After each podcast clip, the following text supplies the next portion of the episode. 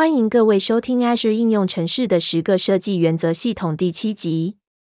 本集节目将讨论 Azure 应用城市的十个设计原则中的第七个原则：使用受控服务 （PaaS） 选项 （Use Managed Services）、基础结构级服务 （IaaS） 和平台级服务 （PaaS） 是云端服务模型。IaaS 可让您存取计算资源，例如伺服器、储存体和网络。IaaS 提供者会装载和管理此基础结构，客户会使用网际网络来存取硬体和资源。相反的，PaaS 提供用于开发和执行应用程式的架构。如同 IaaS，PaaS 提供者会装载和维护平台的伺服器、网络、储存体和其他计算资源。但 PaaS 也包含支援 Web 应用程式生命周期的工具、服务和系统。开发人员会使用平台来建置应用程式，而不需要管理备份、安全性解决方案、升级和其他系统管理工作。PaaS 优于 IaaS 的优点，可能的话，请使用 PaaS 而非 IaaS。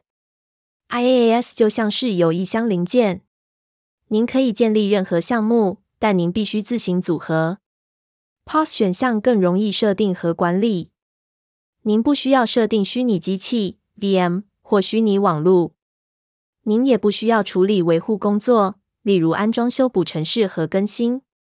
例如，假设您的应用程式需要讯息伫列，您可以使用 RabbitMQ 之类的专案，在 VM 上设定自己的传讯服务。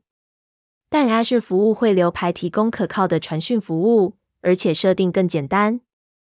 您可以在部署脚本中建立服务汇流排命名空间，然后。您可以使用用户端 SDK 来呼叫服务汇流排。IaaS 解决方案的 PaaS 替代方案。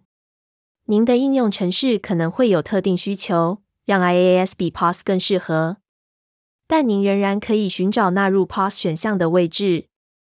一些范例包括快取、伫列和资料储存体。下表提供其他范例。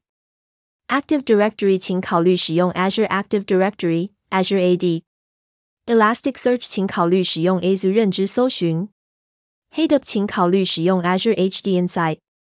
IIS，请考虑使用 Azure App Service。MongoDB，请考虑使用 Azure Cosmos DB。Redis，请考虑使用 Azure Cache for Redis。SQL Server，请考虑使用 Azure SQL Database。档案共用，请考虑使用 Azure NetApp Files。这份清单并不完整。有许多方式可以交换 IaaS 技术以取得相关的 PaaS 解决方案。